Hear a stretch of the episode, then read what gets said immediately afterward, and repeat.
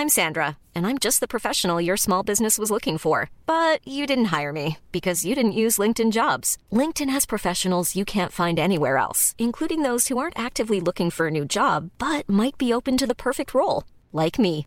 In a given month, over 70% of LinkedIn users don't visit other leading job sites. So if you're not looking on LinkedIn, you'll miss out on great candidates like Sandra. Start hiring professionals like a professional. Post your free job on linkedin.com/people today. Le sponsor de cet épisode des couilles sur la table, c'est Ada Tech School, une formation pour devenir développeuse et développeur à la pédagogie alternative qui casse les codes et incite les femmes à coder. Et c'est important car les femmes sont encore largement sous-représentées dans le monde de la tech. Ada Tech School offre une formation unique de 21 mois, dont 12 en alternance, sans prérequis techniques ni académiques. Alors si vous souhaitez vous reconvertir dans un secteur très porteur, Ada Tech School vous attend. L'école est implantée à Paris, Lyon et Nantes. Il y a trois rentrées par an et la prochaine est le 27 mai. On nous dit qu'il reste quelques places. Ça vous intéresse? Vous pouvez postuler dès maintenant ou vous renseigner sur le site adatechschool.fr. Ada, A-D-A, Tech et School. Et en attendant, bon épisode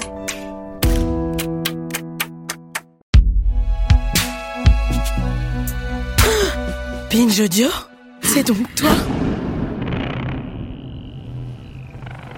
Les couilles sur la table, saison 4. Patriarcat. Patriarcat. Ce mot, je l'ai répété encore et encore ces dernières années pour désigner le système de domination masculine dans lequel nous vivons depuis si longtemps. Le patriarcat, épisode après épisode des couilles sur la table, avec mes invités, on en examine ses mécanismes et ses effets. On se demande comment ça marche et pourquoi ça perdure. On raconte comment ça nous aliène tous et toutes, comment ça fabrique de la masculinité, de la féminité et un rapport hiérarchique entre les deux. Le patriarcat, ça veut dire littéralement le commandement du père. Alors il est temps de s'emparer de ce sujet d'un point de vue féministe. Chers auditeurs, dans les prochains épisodes, nous allons réfléchir à la paternité, au père, au papa. Qu'est-ce que ça veut dire aujourd'hui être père? Les pères et les mères devraient-ils avoir des rôles différents? Qu'est-ce que notre société attend des hommes au fond lorsqu'ils deviennent parents? Est-ce que si en France on avait enfin un congé paternité obligatoire, rémunéré, tout changerait comme par magie? Est-il vrai que les hommes ne rêvent que de s'impliquer dans leur paternité, mais qu'ils en sont empêchés par la justice ou les mères trop envahissantes qui accaparent les enfants? En faisant mes recherches pour cette série d'épisodes, j'ai été étonnée du peu de travaux universitaires qui se concentrent uniquement sur les pères. Alors qu'en fait, la paternité, ça concerne à peu près tout le monde, dont les hommes évidemment, puisqu'en France, près de 70% des hommes adultes ont des enfants. Bien sûr, la paternité aujourd'hui paraît moins effrayante, moins absolutiste que par le passé. Une vingtaine de siècles nous séparent du droit romain où le pater familias avait le droit de vie et de mort sur ses enfants.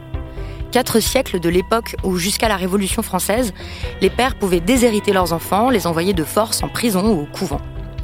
Mais cela fait à peine 50 ans que dans la loi française, l'autorité parentale a remplacé la puissance paternelle. Et puis les statistiques montrent qu'aujourd'hui encore, sur l'ensemble du temps passé par les adultes à garder, soigner, nourrir, habiller, occuper, éduquer leurs enfants, seule une petite partie, 35%, est prise en charge par les hommes. Donc l'une des questions à laquelle j'ai besoin de répondre, c'est mais enfin pourquoi les hommes s'occupent-ils si peu de leurs enfants? Mon invité, Myriam Château, est docteur en sociologie. Elle va nous raconter ce qu'elle a découvert en faisant sa thèse sur le cas particulier des pères au foyer. Mais d'abord, nous allons faire le point sur les chiffres et la réalité matérielle de la paternité aujourd'hui, celle que connaissent 80% des enfants, c'est-à-dire celle qui s'exerce dans le cadre d'un couple hétérosexuel, papa, maman, ensemble. Qui sont ces pères? Que font-ils? Que signifie très concrètement et matériellement de devenir parent quand on est un homme? Pour commencer, je lui demande de réagir à cette idée très largement partagée, selon laquelle les pères d'aujourd'hui seraient beaucoup plus impliqués, plus aimants, plus tendres que les pères des générations précédentes. C'est ce qu'on appelle les nouveaux pères. Mais est-ce qu'ils existent vraiment? Alors, ce qui est intéressant avec l'expression nouveau père, c'est qu'elle a 40 ans. Et donc, je me dis quand même, nouveau pendant 40 ans, c'est quel genre de nouveauté aujourd'hui On peut quand même se poser la question. Alors effectivement, euh, et c'est un truc que je rencontre euh, aussi dans, mon enquête ou quand je parle avec euh, des, pères de jeunes enfants, effectivement, souvent ils vont avoir à cœur de se présenter comme, alors, ils vont pas forcément utiliser l'expression nouveau père en tant que tel, mais ils vont m'expliquer, bah voilà, moi par rapport à mon père, soit je suis plus présent, je suis plus impliqué, ou peut-être je m'autorise plus à avoir des gestes affectueux avec avec mes enfants, ou alors, bah voilà, moi je m'occupe un petit peu des tâches parentales quotidiennes, ça mon père le faisait pas ou le faisait presque pas, et des choses comme ça. Donc il y a beaucoup de pères qui visiblement se pensent comme des nouveaux pères, même si encore une fois ils vont pas forcément euh, employer l'expression. En tout cas, ils vont dire, bah voilà, ma façon d'être père, c'est différent de la manière dont j'ai été élevé et donc euh, dont était la culture de la paternité, on va dire, la génération précédente.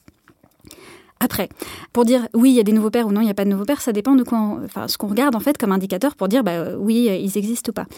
Et donc, une des manières privilégiées, en tout cas dans la recherche pour euh, mettre en évidence euh, l'existence ou non de ces nouveaux pères, ça a été de regarder la répartition des tâches parentales ou du temps parental entre euh, les parents dans des couples hétérosexuels. Et ce qu'on observe, c'est que, alors, que finalement, sur le temps long euh, des 25 dernières années, bah, il n'y a pas forcément eu de transformation, d'évolution, euh, ou en tout cas de révolution dans la paternité. C'est-à-dire que les mères continuent à faire plus de tâches parentales. C'est pas une nouveauté de le dire.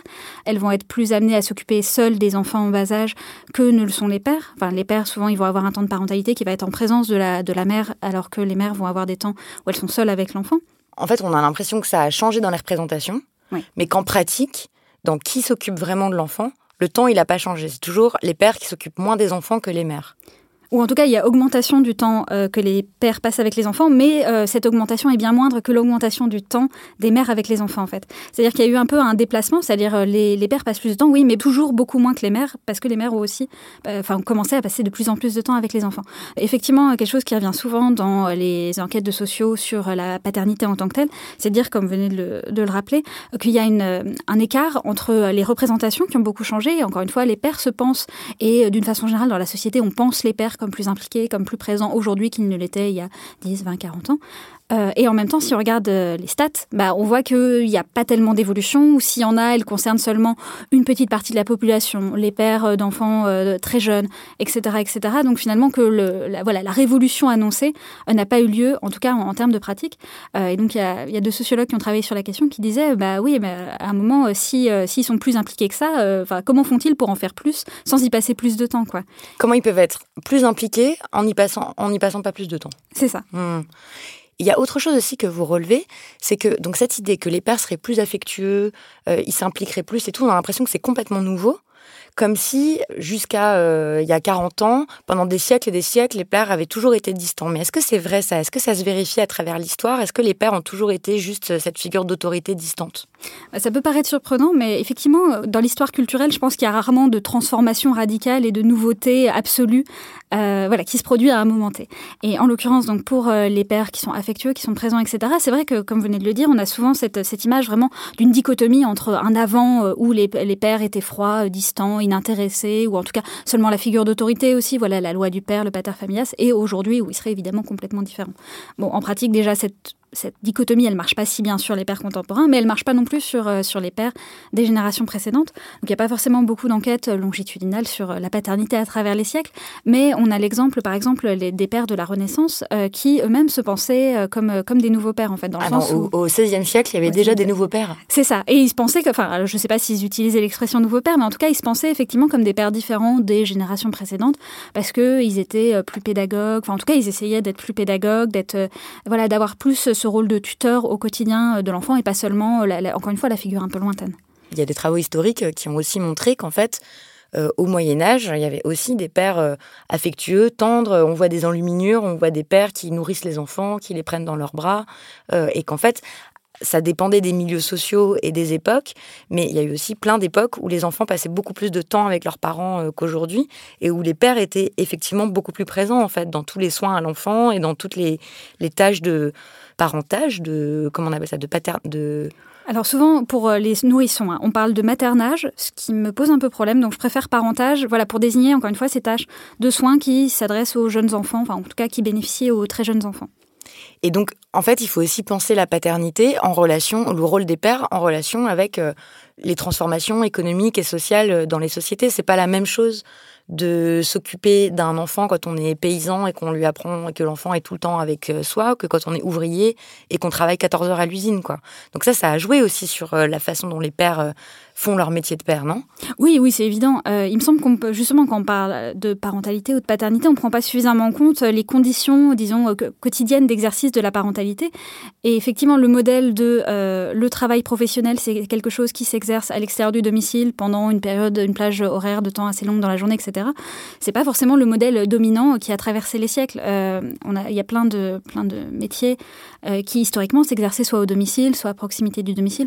Et donc les enfants passaient finalement enfin, étaient plus susceptibles d'être dans les pattes de leurs parents pendant la journée et que de leur père. Et de leur père aussi. Dès que les enfants grandissent un peu, il y a tous les enjeux plutôt de transmission euh, d'un patrimoine et d'un métier. Et donc, bah oui, euh, forcément, si vous voulez former euh, votre enfant, votre fils au métier que vous exercez, bah, vous êtes amené à passer pas mal de temps avec lui dans la journée et à vous en occuper dans la journée.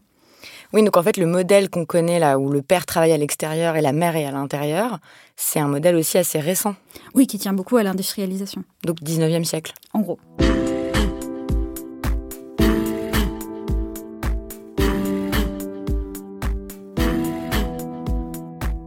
Ok, et donc maintenant, si on regarde, si on prend une photo comme ça de, de, la France, euh, de comment ça se passe très concrètement la vie des pères d'un point de vue euh, majoritaire, qu'est-ce qui est vu comme normal, qu'est-ce qu'ils font en fait concrètement, qu'est-ce qu'on peut dire? Quel est le travail parental que font les pères en majorité? C'est quoi euh, l'activité en termes de temps et de, et de tâches que fait un père typique aujourd'hui en France? Alors, tout à fait. Tout à l'heure, on a parlé de la proportion de tâches, le fait que les femmes en font proportionnellement plus en termes de tâches parentales. Mais si on regarde les types de tâches dans lesquelles les pères sont, les plus impliqués d'une manière générale, on voit qu'ils ont tendance à s'impliquer plus dans les tâches qui sont considérées en général comme les plus gratifiantes, les plus valorisantes ou les plus proches des loisirs. Ça va être, par exemple, bah, voilà, euh, pour le coup, euh, bah, passer du temps de loisir avec ses enfants, par exemple. Donc jouer avec les enfants. Jouer avec les enfants, tout à fait.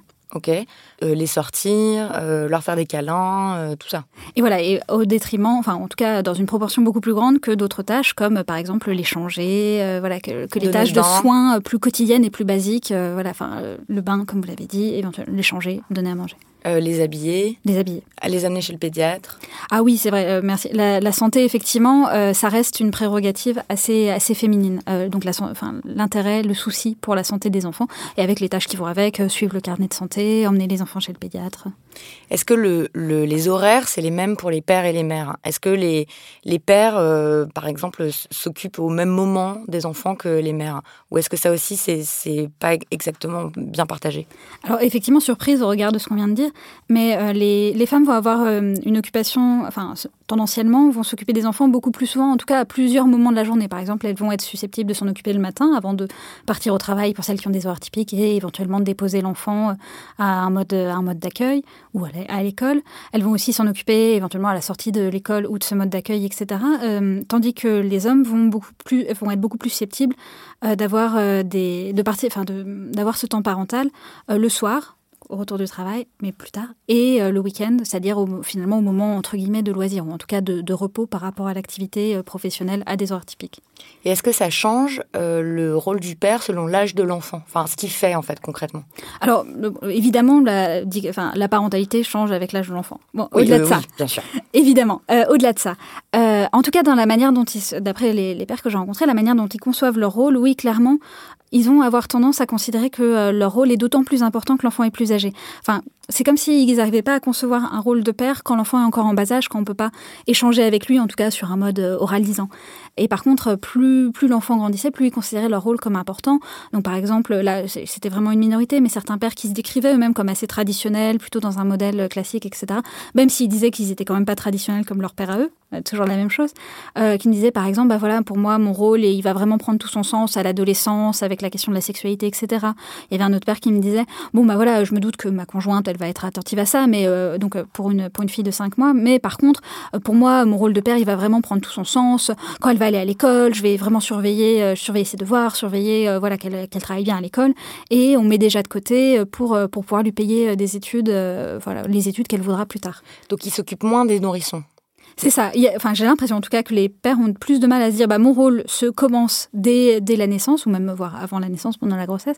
Par contre, euh, la spécificité pour eux du rôle de père par rapport à leur conjointe, ça va être être attentif à la construction d'une relation avec l'enfant à partir du moment où celui-ci sera suffisamment autonome et indépendant pour parler, se déplacer, etc. Et d'autant plus que l'enfant grandit, qu'il y a d'autres enjeux qui arrivent, euh, notamment la question de l'école, euh, du, futur métier éventuel, voilà, d'en faire des futurs adultes capables, de fonctionner société. Quoi. Est-ce qu'avoir des enfants, ça change quelque chose à la vie professionnelle des hommes? Est-ce qu'ils perdent de l'argent? Est-ce que ça change quelque chose à la façon dont ils exercent leur métier, à leurs horaires? A priori, pas tellement. Alors ça dépend, encore une fois, des indicateurs, etc. Mais euh, d'une manière générale, donc non, ça change pas trop. Si ça change éventuellement, c'est éventuellement dans le sens d'une augmentation des horaires professionnels, avec le rôle de pourvoyeur qui euh, finalement prend plus de sens avec l'arrivée d'un nouvel enfant, par exemple. Après, évidemment, certains pères disent, euh, en tout cas en entretien, vouloir aménager ou avoir aménagé leurs horaires, mais c'est pas la situation majoritaire. C'est plutôt euh, soit business as usual, soit augmentation euh, de l'implication professionnelle. Et aussi, ceux qui avaient déjà des hauts salaires, ça peut même augmenter. être père, c'est quelque chose qui est valorisé dans une entreprise? Alors ça peut l'être en tout cas. Euh, c'était par exemple l'hypothèse d'une enquête, alors qui est maintenant un peu ancienne, toute chose égale par ailleurs, donc de, Catherine Marie. Elle avait intitulé l'article C'est père qui gagne et elle expliquait, bah voilà, c'est marrant quand on regarde les trajectoires professionnelles d'ingénieurs hommes et d'ingénieurs femmes. Bon, bah sans surprise, hein, pour les ingénieurs femmes, plus elles ont d'enfants, moins, moins professionnellement c'est terrible. Par contre, pour les hommes, c'est-à-dire qu'elles elles gagnent moins d'argent. Ah, par rapport à leurs collègues hommes, elles vont avoir des salaires moindres, euh, Moins de responsabilités, moins monter dans la hiérarchie et tout. Donc le, le plafond de verre là, le, plafond, de et, euh, et, par contre, les, les, pères, eux Alors les pères, eux, plus ils ont d'enfants, plus ils étaient situés haut dans la hiérarchie, avec euh, aussi toutes les, les, responsabilités, la rémunération qui va avec. Et donc ça a poussé Catherine Marie et sa collègue à dire que euh, finalement, il y avait peut-être un, bonus, enfin en tout cas la, la paternité peut-être pouvait servir les hommes en entreprise, parce que ce serait attaché à, des, à une représentation de bah, ces hommes, ils seraient sérieux, quoi. c'est des bons pères de famille. Ils sont responsables. Ils sont responsables, tout à fait. Et donc du coup, bah, voilà, on peut leur faire confiance. Quoi. Un homme qui a six enfants, quand même, ça, ça force le respect. Mais une femme qui a six enfants, par contre. Oh, bah la pauvre. Oui, c'est ça. Et en fait, on se dit pas qu'elle est plus responsable et qu'elle sait mieux gérer son bah, temps. Bah non, elle a pas le temps. Bah non, elle en a plus de temps, puisqu'elle a déjà six enfants. Euh, à un moment, il y a des priorités dans la vie. Mom deserves the best, and there's no better place to shop for Mother's Day than Whole Foods Market. They're your destination for unbeatable savings, from premium gifts to show-stopping flowers and irresistible desserts. Start by saving 33% with Prime on all body care and candles. Then get a 15-stem bunch of tulips for just $9.99 each with Prime. Round out Mom's menu with festive rosé, irresistible berry chantilly cake, and more special treats. Come celebrate Mother's Day at Whole Foods Market. Hiring for your small business? If you're not looking for professionals on LinkedIn, you're looking in the wrong place. That's like looking for your car keys in a fish tank. LinkedIn helps you hire professionals you can't find anywhere else, even those who aren't actively searching for a new job but might be open to the perfect role. In a given month, over 70% of LinkedIn users don't even visit other leading job sites. So start looking in the right place. With LinkedIn, you can hire professionals like a professional. Post your free job on linkedin.com slash people today. Je me demande aussi comment les institutions, euh, les personnes qui sont en contact avec les parents, réagissent euh, selon le, sexe du parent. Euh, Est-ce que les institutions s'adressent différemment aux pères et aux mères? Je pense aux professionnels de la petite enfance, aux nounous, euh, aux instituteurs, aux directeurs d'école, au personnel médical, etc. Bah, pour qu'ils s'adressent différemment, il faudrait qu'ils s'adressent aux deux. Or, euh, ce que semblent dire les différentes enquêtes qui ont pu être menées, donc sur les maternités, sur euh, voilà les, relations entre euh, personnel de crèche et, parents, etc., c'est que les, en fait, les, institutions, ces institutions-là, vont avoir tendance à s'adresser d'abord à la mère par, par réflexe. Et dans certains cas, limite la présence d'un père sans la mère va presque être suspecte en fait. Enfin, si si le père accompagne l'enfant par exemple et que l'institution n'a jamais vu la mère, dit, bah elle est où la mère? Est-ce est-ce qu'elle est défaillante? Est-ce qu'elle est malade? Est-ce qu'il y a un problème quoi? Alors que bon, un père qui ne se présente jamais, c'est pas un problème quoi. Euh, c'est normal que ce soit la mère qui amène, s'occupe de l'enfant, etc. Donc voilà, ce qui va ressortir plutôt que d'un ton différent. Enfin, même si, si on regardait le détail, il y aurait peut-être effectivement euh, peut-être les institutions qui vont euh, s'adresser plus à la mère pour la santé et au père pour les questions financières. J'en sais rien.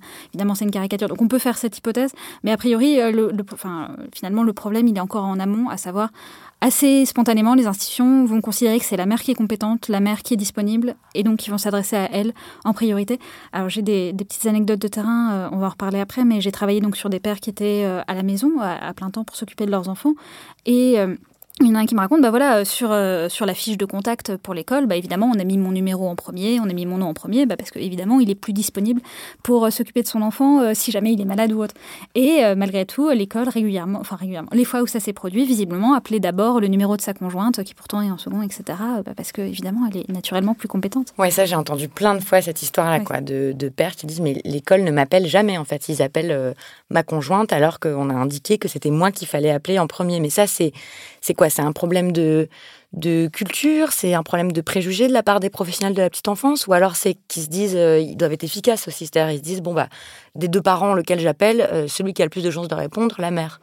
Oui, tout à fait. Euh, si on répond à la question en termes de préjugés, ça laisse entendre, bah voilà, c'est seulement dans leur tête. Et en fait, et j'imagine que s'ils fonctionnent comme ça, c'est qu'effectivement, dans l'immense majorité des cas, en fait, c'est plus efficace, effectivement, d'appeler la mère et qu'ils sont plus susceptibles d'avoir les informations ou la disponibilité, etc., dont ces professionnels ont besoin en contactant la mère. Oui, ouais, c'est ça. Je ne voudrais pas qu'on donne l'image euh, d'un monde de la petite enfance plein de préjugés et tout, même s'ils existent certainement, mais il y a aussi une question de les pratiques s'adaptent à, à ce qui existe, en fait, déjà. Oui, oui, tout à fait. Et ça, c'est quelque chose euh, qui est valable pour plein d'autres objets, mais c'est que tout fait système. Et donc, euh, les, professionnels de la petite enfance sont plus susceptibles de s'adresser aux femmes, qui, du fait de, de, cet élément, mais aussi d'un certain nombre d'autres éléments, évidemment, sont plus susceptibles enfin, de se sentir compétentes et d'être compétentes pour s'occuper des enfants. Et donc, du coup, elles vont être susceptibles de prendre le pas, donc, pour garder cet exemple, dans les relations avec euh, la crèche, l'école, que sais-je. Et donc, du coup, bah, ça signifie pour les professionnels qu'ils ont affaire, ils vont avoir plus affaire à des femmes, enfin, des mères compétentes qu'à des pères compétents et donc du coup sont plus susceptibles de s'adresser à elles, etc. Au regard de tout ce qu'on a dit là, euh, je me pose des questions sur les liens entre la masculinité et la paternité. Vous écrivez un moment dans votre thèse qu'en fait, euh, ça bénéficie aux hommes, la paternité, enfin cette image de, de nouveaux pères, du fait qu'ils ont des, des, meilleures relations avec leurs enfants ou plus proches, etc. C'est-à-dire qu'ils bénéficient de la paternité en n'ayant aucun des inconvénients qui serait de s'impliquer vraiment plus et de travailler vraiment plus. Est-ce que vous pouvez développer cette idée-là? Oui, tout à fait. C'est euh, une forme d'interprétation qui, qui s'inscrit dans les études de genre, dont vous avez déjà parlé plein de fois dans votre émission. Euh, voilà, une façon de voir les, choses, c'est de se dire, bah voilà, finalement, dans la mesure où euh, les pères, enfin, l'image dominante, c'est quand même l'image du, enfin, dans les représentations, bien sûr, l'image du père absent. Finalement, il en faut pas beaucoup à un père pour être, pour pouvoir avoir un badge de père impliqué, quoi. Et c'est ce que c'est ce que me disent les pères en congé parental que je rencontre. Même pour ceux qui prennent des congés assez courts, il y avait des discours du style oh là là, mais euh, voilà un homme qui prend un congé parental, waouh, oh là là. Alors que me disent-ils, ils sont parfois un peu gênés bah, parce que euh, ils ont plein de collègues femmes qui ont pris des congés parentaux et personne ne les a jamais applaudis en réunion de service. Donc euh, voilà, il en faut pas beaucoup pour être pour avoir ce badge. De même, enfin le même constat s'applique aux tâches ménagères. Hein. Il en faut pas beaucoup pour être considéré comme un homme impliqué dans la gestion du domestique. Quoi, ça veut dire que le niveau d'attente est tellement bas qu'il suffit d'en faire un tout petit peu, de s'occuper un tout petit peu de son enfant pour être considéré comme un super papa, quoi.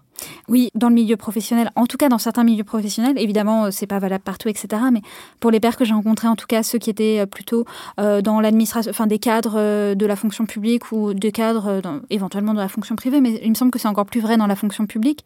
il y avait effectivement cette valorisation dans leur milieu professionnel de oh, tu t'impliques, c'est formidable. Et donc voilà, enfin, alors je sais, je suis pas sûre que ça, ça a forcément un impact en termes de progression de la carrière en tant que telle. Mais par contre, en tout cas en termes d'image, en termes de, relations avec les collègues, etc., c'était plutôt valorisant et valorisé. Donc en tout cas, ils avaient des bénéfices symboliques de leur implication parentale, aussi euh, modeste soit-elle, évidemment suivant les situations.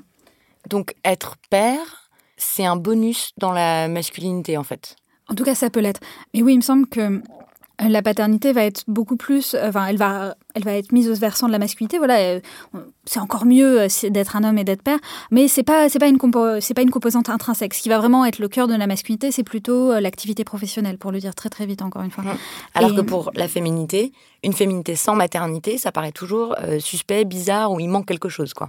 Oui, ça c'est l'hypothèse de, enfin, en tout cas c'est la thèse plutôt de Pascal Molinier dans l'énigme de la femme active, c'est un ouvrage où elle dit bah voilà, finalement, voilà, le cœur de la féminité c'est la maternité, et donc éventuellement euh, le, travail professionnel, si elle en a un, bah c'est un bonus, c'est en plus, c'est bien. Mais ça va pas être mis au versant de sa féminité, elle va pas être d'autant plus femme euh, qu'elle a un travail professionnel, alors que un père, bah, enfin, inversement, Euh, avoir un travail, enfin pour un homme, avoir un travail rémunéré, c'est vraiment au cœur de sa masculinité. C'est, enfin en tout cas, c'est un des éléments au cœur de sa masculinité. Et la paternité, bah, ça va être un bonus, ça va être un truc en plus, mais ça va pas être mis au versant. Euh, en tout cas, enfin c'est pas ce qui va faire son cœur. Enfin, si vous êtes un père à plein temps, c'est bien, mais c'est un peu suspect. Euh, si vous êtes un, homme travaillant à plein temps et qui a pas d'enfant, bon bah c'est bien, vous avez, vous avez quand même réussi dans la vie. Ouais, c'est ça. En fait, ne pas avoir d'enfant quand on est un homme, ça passe. Ne pas avoir d'enfant quand on est une femme, on trouve ça bizarre. Ne pas avoir euh, de métier quand on est une femme, ça a l'air euh, correct ou c'est pas grave. Et ne pas avoir de métier quand on est un homme, c'est-à-dire être, juste père, entre guillemets, euh, c'est vraiment considéré comme suspect. Oui, c'est bizarre. Bon, ce qui m'amène à parler du coup de votre thèse. Donc vous, vous avez travaillé sur les pères qui choisissent de rester au foyer. et en fait, ça concerne très très très peu de pères. Hein c'est quoi 2% 3% Depuis récemment, il y a une catégorie dans le recensement homme ou femme au foyer, mais c'est difficile de savoir ce que les gens mettent derrière. Et euh, voilà, ça dépend de ce qu'on veut étudier. Moi, ce que j'ai voulu étudier, c'était euh, des hommes qui, non seulement n'avaient pas d'activité euh, rémunérée salariée pendant une certaine période de temps et qui s'occupaient de leurs enfants, mais ça, c'est pas mesurable d'un point de vue stats parce qu'il y y a trop de critères, quoi. Euh, après, si on regarde les pères en congé parental, euh, qui est une autre catégorie que j'ai étudiée également, et là on peut avoir des chiffres parce que c'est une catégorie administrative, on peut l'identifier. Sur l'ensemble des naissances, il y a 2% des hommes qui prennent un congé parental à plein temps d'au moins un mois, euh, contre 30 à 40% des femmes, 40% je crois. Donc il y a très peu de pères, comparés aux mères, qui prennent euh, un congé parental pour s'occuper de leurs enfants en bas âge. À plein, enfin oui, un congé parental et encore plus à plein temps. Parce que bon, je pense qu'on va pas développer, mais euh, dans le congé parental, ça peut être soit à temps partiel, donc 50%, euh, ou à temps plein. Et donc parmi les pères qui font le choix de prendre un congé parental, la majorité d'entre eux le prennent plutôt à temps partiel, donc travail et garde un jour, deux jours pour s'occuper de leurs enfants. Et vous, vous avez regardé une des questions que vous posiez dans votre thèse, c'était comment ils se débrouillent, comment ils apprennent à être euh, la personne responsable de l'enfant, à soigner l'enfant, à en prendre soin en fait. Euh, comment ça s'apprend euh, ces choses-là très concrètement? Et à quelle conclusion vous en êtes arrivé euh, que ça s'apprend complètement. Je suis partie d'un ouvrage de Bonnie Fox qui s'appelle euh, When Couples Became Parents.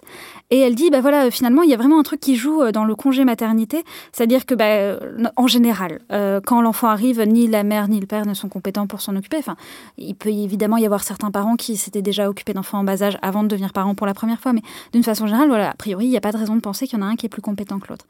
Et euh, le congé maternité, le fait que les femmes passent euh, trois mois, quatre mois euh, seules, en l'absence de leur conjoint ou d'autres adultes d'ailleurs, avec leur enfant, à s'en occuper, bah, elles, sont amenées à développer des compétences et des savoirs qui, leur permettent de s'en occuper, si bien que bah, plus le temps progresse, plus elles deviennent compétentes, mais leur, leur conjoint n'ayant pas ce temps équivalent avec l'enfant, bah, eux restent au même stade, ou en tout cas ne progressent pas aussi vite. Plus le temps avance, donc plus le différentiel des compétences est important, et plus ça devient difficile pour les pères qui voudraient s'impliquer de rattraper le train en route aussi parce que le différentiel est déjà trop important. Et donc voilà, moi ce qui m'intéressait, c'était euh, bah, qu'est-ce qui se passe quand, euh, quand c'est un père qui est dans cette situation d'être seul toute la journée avec leur enfant, enfin seul en tout cas, encore une fois, en l'absence de leur conjointe. Et euh, ce que j'ai pu observer, c'est que, bah, euh, grosse surprise, mais euh, oui, bah, ils apprennent comme les mères, ils apprennent que ce soit voilà des tactiques pour obtenir la coopération de l'enfant, évidemment en fonction de son âge. Ils apprennent surtout, enfin vraiment un, des premiers apprentissages, mais qui est hyper important quand on s'occupe d'un enfant en bas âge, c'est le rythme circadien de l'enfant. Dire quand est-ce qu'il est fatigué, quand est-ce qu'il a faim, quand est-ce qu'il va dormir, quand est-ce qu'il est, il est super actif. Et bah, parce que quand vous êtes un parent à la maison, bah, évidemment, ça structure toute votre journée, en fait, en fait les moments où l'enfant dort ou les moments où il est réveillé. Et donc, euh, ça va aussi déterminer comment vous pouvez organiser votre journée. Donc voilà, ils vont développer ces savoirs temporels de, euh, spécifiques à l'enfant. Voilà, euh, quand est-ce que je dois faire quoi avec lui Et puis aussi des savoirs plus pratiques. Alors, d'une façon générale, tous me disaient connaître les gestes techniques. En tout cas, ils savaient tous changer une couche, ils savaient tous préparer un biberon. en général, ils me disaient, bah, voilà, le bain, ils avaient appris à le faire à la maternité, dans l'immense majorité des cas. donc, voilà, ils, ils avaient, disons, une certaine connaissance théorique, mais ils n'avaient pas la pratique de bah, on le fait tous les jours, on le fait plusieurs fois par jour, etc. Et euh, bah, ils ont appris. Et ils ont aussi appris euh, d'autres compétences qui sont généralement euh, considérées euh, plutôt du ressort féminin, comme à être multitâche. Bah oui, quand on a un enfant en bas âge, bah, qu'il est réveillé, qu'on doit préparer le repas, bah, à un moment, il faut faire des choix, il faut apprendre à le surveiller d'un œil en préparant quelque chose, etc. Ou à le porter, ou à faire les trucs en même temps, ou à... et ça s'apprend en fait. C'est ça, ou à s'organiser pour éventuellement rassembler un certain nombre d'activités plus prenantes au moment de la sieste, pendant que l'enfant dort, etc. Donc oui, ils vont développer tout plein de savoirs, donc ils sont liés directement à l'enfant, encore une fois. Ils vont aussi développer des affects liés à l'enfance. C'est aussi, euh, je pense qu'on va en reparler, mais c'est quelque chose qui était très intéressant. C'est le fait euh, qu'ils me disent, dans l'immense majorité des cas, que vraiment le fait de passer ce temps seul avec leurs enfants toute la journée, etc., bah, euh, ils se sentent beaucoup plus proches d'eux, ils ont l'impression d'avoir développé des liens avec eux qu'ils estiment qu'ils n'auraient pas pu développer s'ils avaient gardé leur activité professionnelle. Vous dites aussi qu'ils apprennent à être patients oui, euh, tout à fait. Oui, euh, effectivement, parmi les savoirs qu'ils vont avoir, c'est aussi euh, des savoirs plus émotionnels. C'est-à-dire que bah, quand on a un enfant en bas âge avec soi, qui en plus, souvent on est très fatigué parce qu'on dort avec l'enfant et l'enfant ne dort pas sur des rythmes d'adulte. Donc on est fatigué. En plus, on fait ça toute la journée, donc ça peut être assez épuisant. Et en plus, rajouter à ça le fait que l'enfant ne voit pas forcément on n'a pas forcément envie de coopérer spontanément, et j'ai entendu dire. Euh, donc du coup, euh, bah, ne va pas au même rythme éventuellement. Alors oui, euh, s'il est suffisamment âgé, il va lasser ses chaussures, mais ça va lui prendre 10 minutes pour lasser une chaussure. Et donc bah, pendant ce temps-là, vous, l'adulte, vous êtes là et vous attendez qu'il finisse de lasser ses chaussures. Et bah, il faut pas s'énerver, il faut pas le faire à sa place, il faut pas le secouer. Et voilà, il y a certains moments de tension où, où voilà, vous pouvez en avoir marre. Et donc, ce que ces pères me disent avoir appris, c'est effectivement voilà justement la patience, c'est-à-dire réfréner un peu ces affects de bah, je suis énervé, j'ai envie, de, envie de crier sur mon enfant, etc. Et se mettre euh, au rythme de l'enfant pour exercer le rôle de parent comme eux, ils concevaient leur rôle de parent euh, pendant cette période-là. Il y a cette idée qu'il y a un instinct maternel, mais pourquoi il n'y aurait pas d'instinct paternel? Et en fin de compte, est-ce que l'instinct maternel, c'est pas juste le fait d'avoir été euh, en situation de s'occuper de l'enfant beaucoup plus souvent et beaucoup plus longtemps. Oui, complètement. Au regard de mon enquête, euh, encore une fois, sur des pères qui s'occupent d'enfants en bas âge. Voilà, il y a aussi, euh, et même des pères, encore une fois, des pères en congé parental me le disent, il y a la question de l'instinct maternel, et puis il y a la question aussi du lien naturel mère-enfant physiologique par la grossesse et ou l'allaitement, etc l'impression que j'ai au regard, encore une fois, de ce que me disent euh, les pères en congé parental, c'est que finalement cet instinct, c'est plus un instinct parental, effectivement, de bah, quand on s'occupe euh, d'un enfant à plein temps, qu'on en est responsable, et c'est hyper important pour moi cette idée de responsabilité. Euh, enfin, ça joue vraiment beaucoup, me semble-t-il. Bah, oui, vous allez développer des connaissances des qui ne sont pas forcément conscientisées et qui, qui vont peut-être être qualifiées d'instinct. Mais... Oui, donc c'est des capacités d'attention, c'est le fait d'y penser, c'est le fait de sentir telle ou telle chose. Et en fait, tout ça, on l'appelle l'instinct maternel. Mais peut-être que ça n'a rien à voir avec l'instinct. C'est, juste euh, l'habitude ou, le, ou l'attention ou la préoccupation ou la responsabilité. Oui, complètement. Euh, Elisabeth Bernater avait déjà essayé de faire le sort à l'expression instinct maternel, et au regard de cette enquête, euh, de mon enquête à moi, bah oui, complètement. Euh, c'est pas c'est pas quelque chose qui tomberait sur les sur les femmes comme comme une connaissance innée qui, qui s'exprimerait naturellement. C'est complètement une question d'habitude et d'attention, les deux étant liés. Il y a une idée reçue qu'on entend euh, souvent aussi, je ne sais pas bien quoi en faire. C'est il y a un espèce de, débat qui revient tout le temps où en fait on dit oui mais les les pères aimeraient bien s'impliquer plus, mais les mères ne leur laissent pas l'accès. Enfin, il y a un peu cette idée que les mères empêcheraient les pères d'être pères. Comment on se débrouille avec ça, comme sociologue féministe, avec cette idée? En plus, j'ai l'impression que c'est un peu vrai. en fait, j'ai vu aussi des couples autour mm. de moi de, où, comme la mère s'érige en personne compétente et qui sait pour l'enfant, par exemple, qui va dire Ah, tu l'emmènes au parc, mais pourquoi tu lui mets pas un pull? Est-ce que tu as pensé à prendre de l'eau? Est-ce que tu as fait telle ou telle chose et tout ça? Ou alors non, il a besoin de ça, il veut ça, cet enfant et tout. Donc j'ai l'impression que ça existe un peu, mais en même temps, Enfin, j'ai l'impression que c'est pas aussi simple que ça, quoi. C'est pas aussi simple que les mères s'accaparent l'enfant, non? Oui, complètement. Alors c'est un peu à marronnier euh, quand on parle de la paternité. Euh, il me semble, hein, dans les discours politiques ou médiatiques, l'idée que les pères ne demanderaient qu'à en faire plus, euh, ne demanderaient qu'à avoir un congé paternité, par exemple, ou ne demanderaient qu'à s'occuper plus des enfants le soir. Mais pas de bol, ils en sont empêchés par les les structures, enfin les, les, cultures professionnelles, par les structures étatiques slash les cultures d'entreprise, etc., etc. Ou on serait empêché euh, là dans l'exemple euh, que vous donniez, euh, par les mères. Alors, bah, oui et non, mais ça dépend aussi quelle place on donne aux affects finalement, aux ressentis. Alors à l'échelle individuelle, effectivement, comme j'essayais de, enfin comme j'en parlais un, petit peu tout à l'heure avec Bonnie Fox, oui effectivement assez rapidement du fait qu'il y a un congé maternité de 3-4 mois euh, que après la naissance et qui n'est pas l'équivalent pour les pères, bah, les mères deviennent de facto, en tout cas dans l'immense majorité des cas, euh, plus compétentes en matière de l'enfant. Encore une fois aussi parce que euh, s'occuper d'un enfant en bas âge, bon évidemment comme on l'a dit, hein, il y, a des gestes techniques à connaître, voilà, donner un bain, il y a des choses auxquelles on doit faire attention, changer une couche, bah, la première fois oui ça s'invente pas, et en même temps bah, finalement ce qui est vraiment le cœur de, la, enfin, du parentage, ça va être plutôt des savoirs temporels à mon sens. Encore une fois, à savoir à quel moment il faut faire telle chose, quelle est, à quelle périodicité il faut faire telle chose, etc. Et ça, c'est des choses qui sont assez difficiles à partager, euh, ou en tout cas, surtout si un des parents est beaucoup plus disponible pour s'en occuper. Et donc, ça risque de, reproduire le problème très bien connu de la charge mentale, où les femmes vont avoir en tête cette charge mentale vis-à-vis de l'enfant, elles vont avoir en tête les rythmes de l'enfant, et puis euh, ce qu'il faut, à quoi il faut penser pour sortir, et puis je sais pas quoi d'autre. En tout cas, tout, voilà, tout le côté orchestration, tout le côté organisation autour de la vie de l'enfant. Ça peut être difficile de le transférer euh, parce que, euh, encore une fois, bah, parce que peut-être que le père, il va pas avoir le réflexe de se renseigner là-dessus ou d'être euh, d'être volontaire aussi sur le côté orchestration. Donc, il va peut-être, certes, être impliqué dans la vie de l'enfant, mais seulement en tant qu'exécutant, genre soit faire les tâches quotidiennes qui reviennent régulièrement, mais il va se dire bon, ça fait trois heures qu'on l'a pas changé, peut-être qu'il serait temps d'y jeter un coup d'œil, ou peut-être qu'il va agir seulement sous l'action de sa conjointe, qui va lui dire ah, tiens, bah, peut-être qu'il serait temps de commencer à penser à préparer le biberon, s'il te plaît, chérie. Du coup, parenthèse, mais je voudrais parler d'un ouvrage que j'ai trouvé très intéressant concernant la parentalité qui s'appelle euh, Parenting Culture Studies, euh, qui est un ouvrage collectif. Les études sur les cultures parentales. Sur qu'est-ce que ça veut dire être un parent, et ça, ça a changé ça, ça, change tout le temps en fait. C'est une culture. C'est une culture, tout à fait. Et euh, c'est une multiplicité de cultures qui évolue avec le temps. Et donc, euh, l'un des propos des autrices de cet ouvrage, c'est de dire, bah voilà, ce que nous, le, parentage, la parentalité plutôt, puisqu'elle s'intéresse aussi au côté éducation.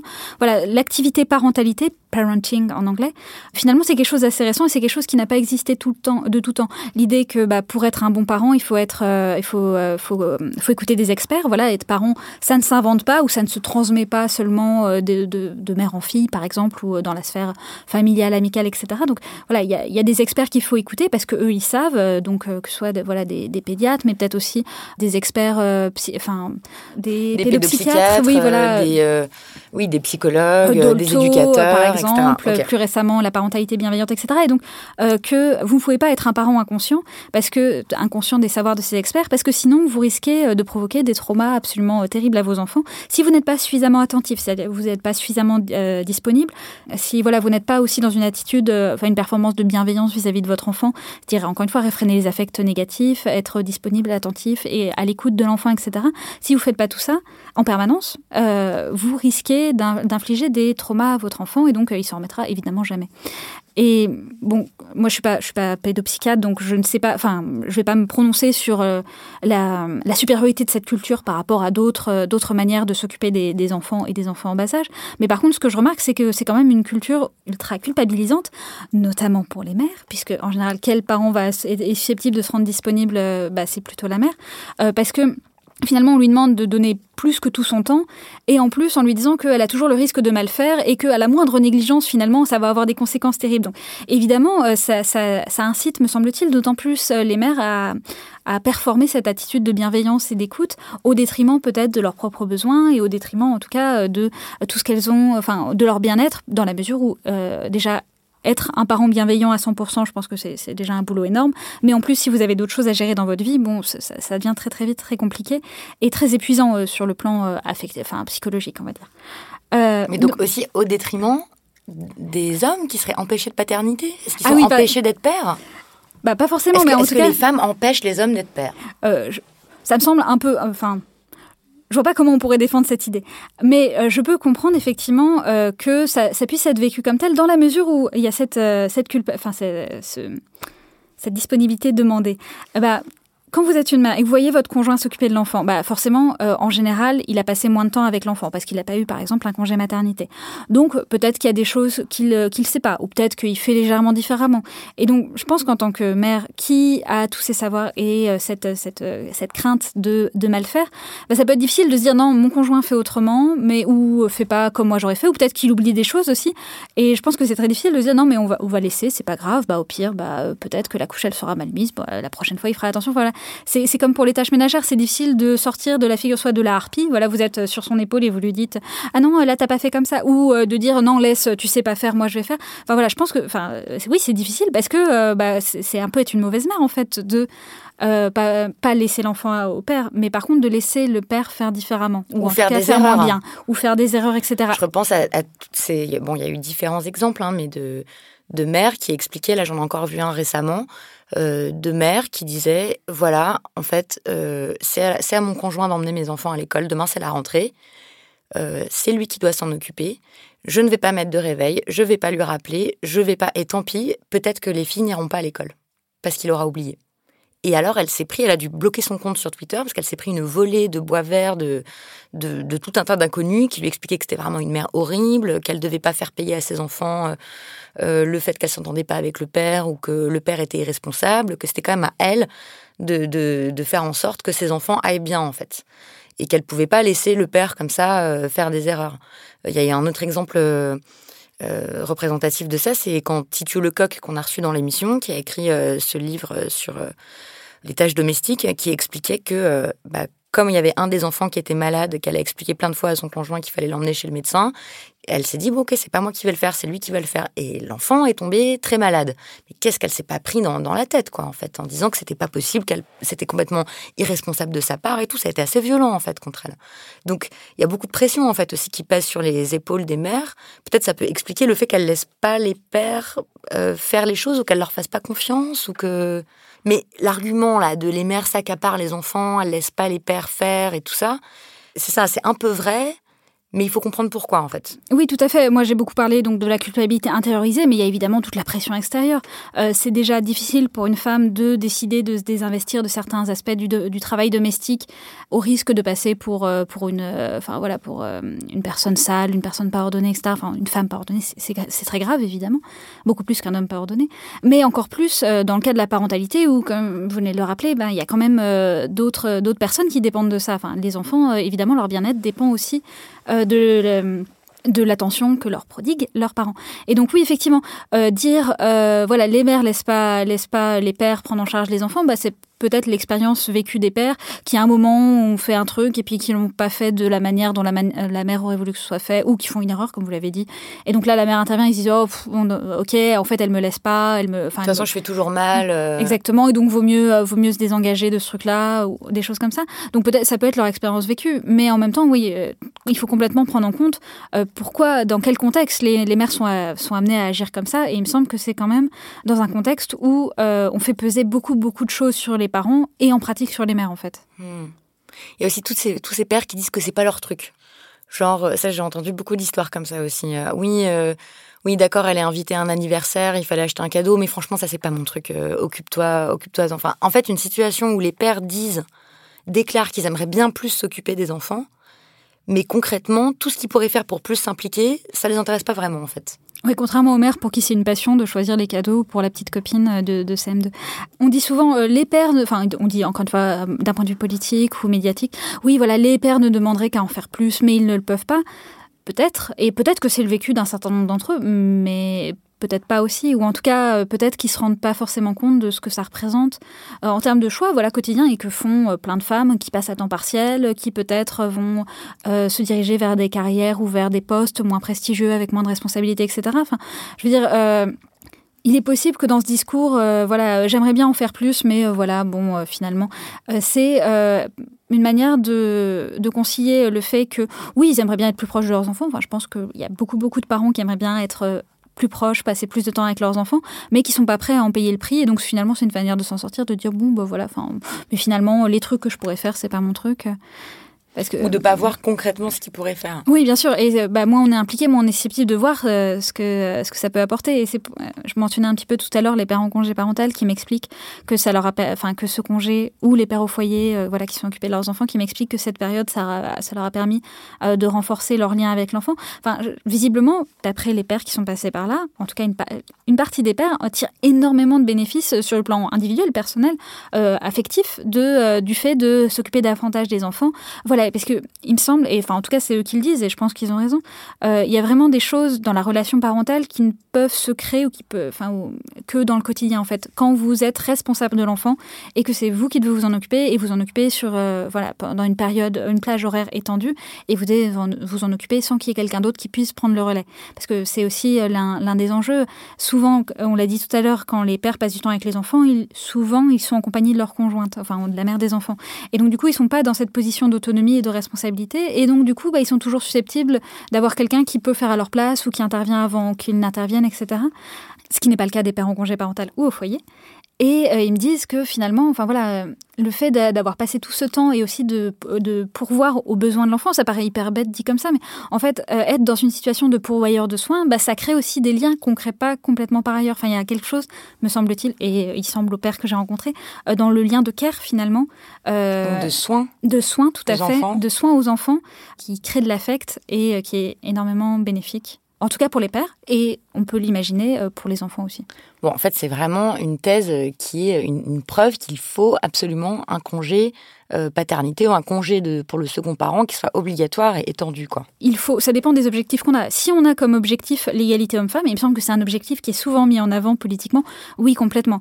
Euh, oui, un congé paternité qui soit, qui soit long, ou en tout cas plus long qu'il ne l'est actuellement, bien rémunéré, absolument, et euh, qui soit, si possible, distinct de celui de la mère. Parce que si euh, le congé paternité aujourd'hui, euh, donc les, les 11 jours plus 3, euh, les pères, que- enfin les pères que je rencontre, qui s'est pris ou non un congé parental après, m'expliquent souvent, en général, quand je leur demande bah, le congé paternité, comment ça s'est passé, ils me disent, bah voilà, bah, c'était important pour aider la mère. Et donc, du fait que c'est un congé très court, qui est pris généralement dans les suites de couches, bah, les pères se disent, bah oui, ma conjointe est fatiguée de l'accouchement et donc il faut l'aider. Et c'est sans doute vrai, hein, je dis pas, enfin, évidemment, elle a besoin. Mais en tout cas, sur cette période-là, ils se disent pas, bah c'est le moment où je vais devenir père, enfin, où je vais être un parent autonome, euh, un- je vais être un parent qui va s'occuper de son enfant. C'est plutôt genre, euh, la mère est fatiguée, il faut l'aider, il faut la seconder, et donc dès, cette, enfin, dans leur discours, hein, dès le début, finalement, ils se posent comme un peu comme un parent secondaire, un parent aidant. Et donc euh, voilà, d'où l'importance, si on veut, des, des pères qui soient capables d'être indépendants avec leurs enfants, autonomes, et qui développent aussi euh, tous les liens affectifs qu'ils peuvent avoir, enfin que beaucoup visiblement ont envie de développer avec leurs enfants. Oui, un congé paternité long, bien rémunéré, indépendant du congé mater, euh, paraît indispensable. Et obligatoire. Et obligatoire, oui, parce que euh, pour éviter euh, les risques de censure slash d'autocensure, Si c'est obligatoire, il n'y a même pas de discussion possible. Exactement. Vous avez eu un enfant, vous avez un congé. Oui, et puis ça permet aussi de bien poser le fait que bah, s'occuper d'un enfant en bas âge, en tout cas dans la manière dont on s'occupe les enfants en bas âge aujourd'hui, à savoir aussi très, euh, enfin. pour les, les très jeunes enfants, ça repose exclusivement sur deux personnes, en fait, euh, le père et la mère. Par opposition, on pourrait imaginer d'autres modèles où finalement il y aurait plus de communautés, par exemple. Euh, dans ce cadre-là, donc où euh, le travail parental euh, sur les jeunes enfants est perçu comme quelque chose de très important, énorme et qui demande énormément de disponibilité, qui pèse sur deux personnes, bah oui, c'est une responsabilité importante et c'est une responsabilité qui, vu la manière dont c'est conçu, vu cette culture, peut pas reposer sur une seule personne. Sinon, c'est la dépression postpartum, c'est le burn-out maternel. Donc oui, l'intérêt d'un congé parental obligatoire. Ok, très bien. Pour terminer, j'ai deux questions. La première, c'est qu'est-ce que ça a changé dans votre vie à vous de réfléchir à la paternité pendant euh, dix ans? Comment ça a changé votre regard? Comment ça a changé vos conceptions? Euh, Comment ça a changé euh, la façon dont vous imaginez des, utopies possibles ou des, des mondes possibles de transformation de la paternité comme féministe? Alors je dirais qu'il y a eu un peu trois temps. Euh, puisque mon regard, enfin sur 10 ans, bah, c'est assez long, et donc du coup j'ai eu, enfin voilà, j'ai un peu évolué. Au début, donc quand je me suis lancée dans mon master euh, donc d'études de genre, j'ai commencé à avoir un regard très critique sur les hommes en général, donc la paternité, et donc mon, mémoire de master c'est beaucoup ça, genre oui bon, euh, ils disent qu'ils sont au foyer, mais quand même, si on regarde, ils en font moins que les mères, et donc j'avais vraiment cet étalon maternel, genre de dire bah les pères au foyer c'est entre guillemets moins bien, parce qu'ils en font pas autant que les, les mères au foyer.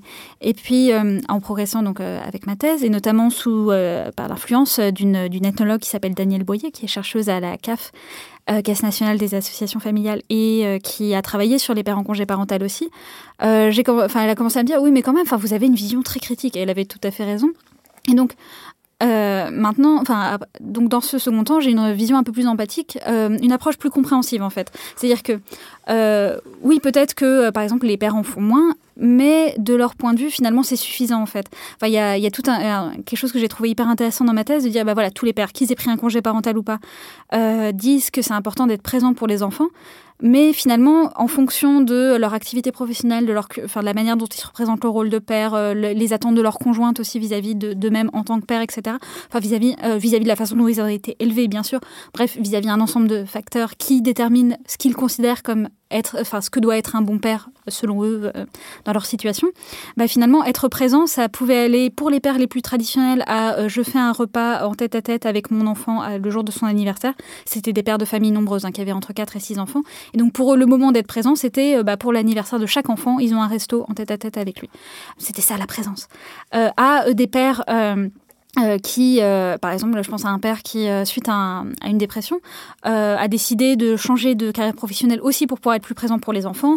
Et du coup, qui, il a deux enfants et depuis qu'il a changé d'emploi, il va récupérer son aîné à la sortie de l'école. Et donc, du coup, il a, je sais plus, un quart d'heure entre l'école et la maison où son, son, gamin, il saute dans les flaques, il marche sur les murets et tout. Et vraiment, pour lui, pour, pour cette enquête-là, Robert, bah, être présent, c'était passer ces 15 minutes tous les jours, enfin, en tout cas tous les jours de semaine, avec son fils et avoir un peu ce moment de privilégié de complicité, quoi. Euh, donc deuxième deuxième moment, voilà, euh, essayer de me dire, bah voilà, pour moi dans ma tête en tant que féministe, bah oui évidemment euh, les pères ça devrait, enfin ils devraient faire comme les mères, mais en fait, bah c'est voilà être plus être plus, enfin c'est pas c'est pas indulgence, mais en tout cas me dire, bah de leur point de vue en fait être enfin être père ça peut signifier différentes choses et l'important c'est que tout enfin les, les deux membres du couple soient d'accord.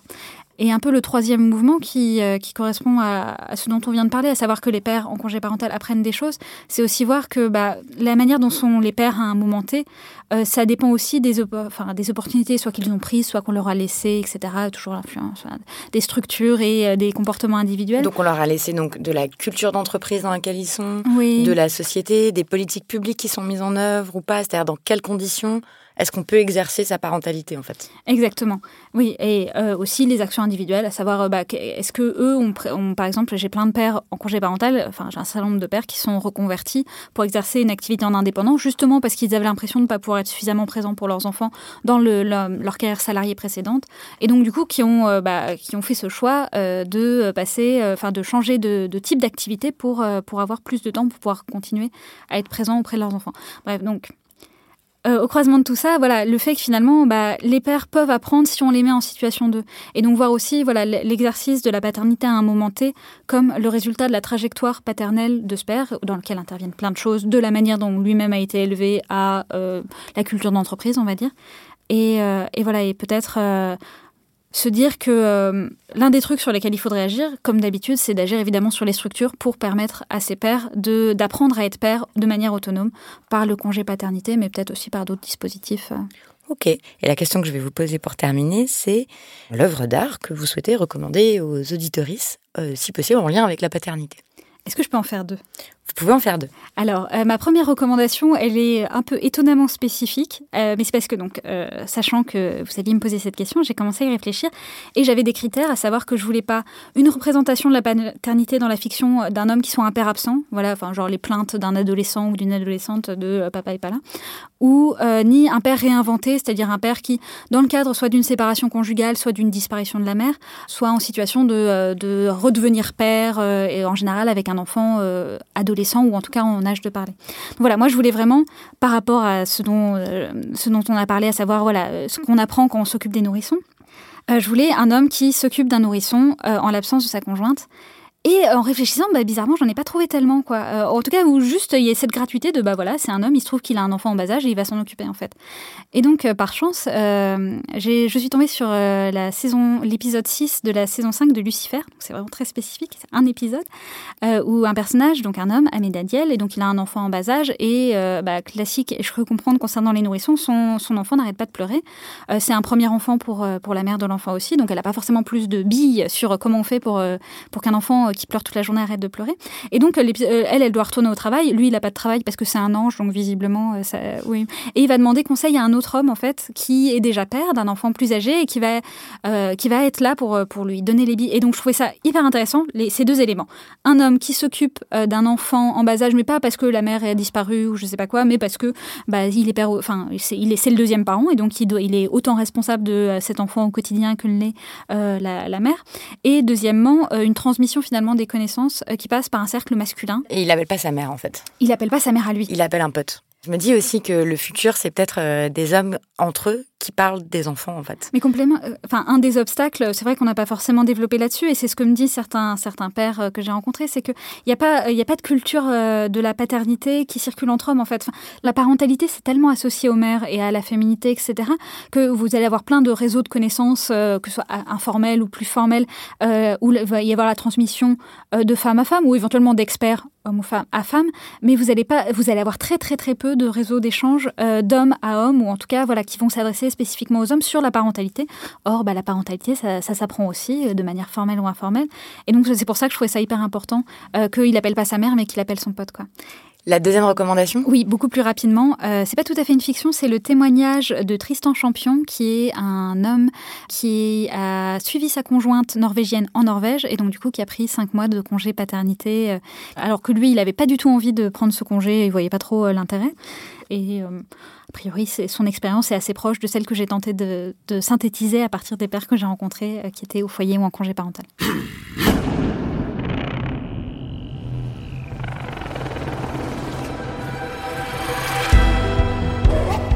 Merci beaucoup à Myriam Château pour euh, tout son travail et pour tous les documents qu'elle m'a envoyés qui m'ont été très très utiles pour préparer cette série d'entretiens sur la paternité.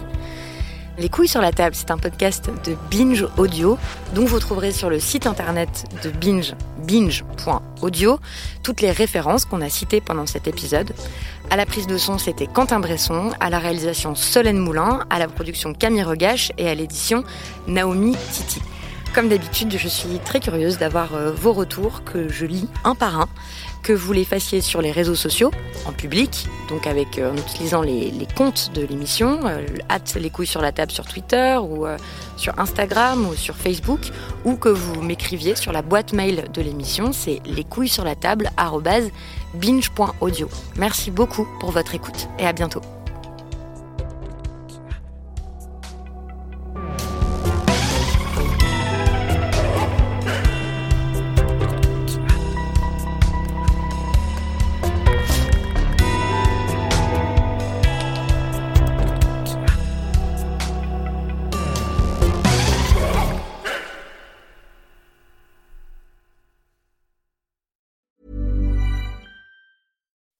When you make decisions for your company, you look for the no-brainers. If you have a lot of mailing to do, stamps.com is the ultimate no-brainer. Use the stamps.com mobile app to mail everything you need to keep your business running with up to 89% off USPS and UPS. Make the same no-brainer decision as over 1 million other businesses with stamps.com. Use code PROGRAM for a special offer. That's stamps.com, code PROGRAM.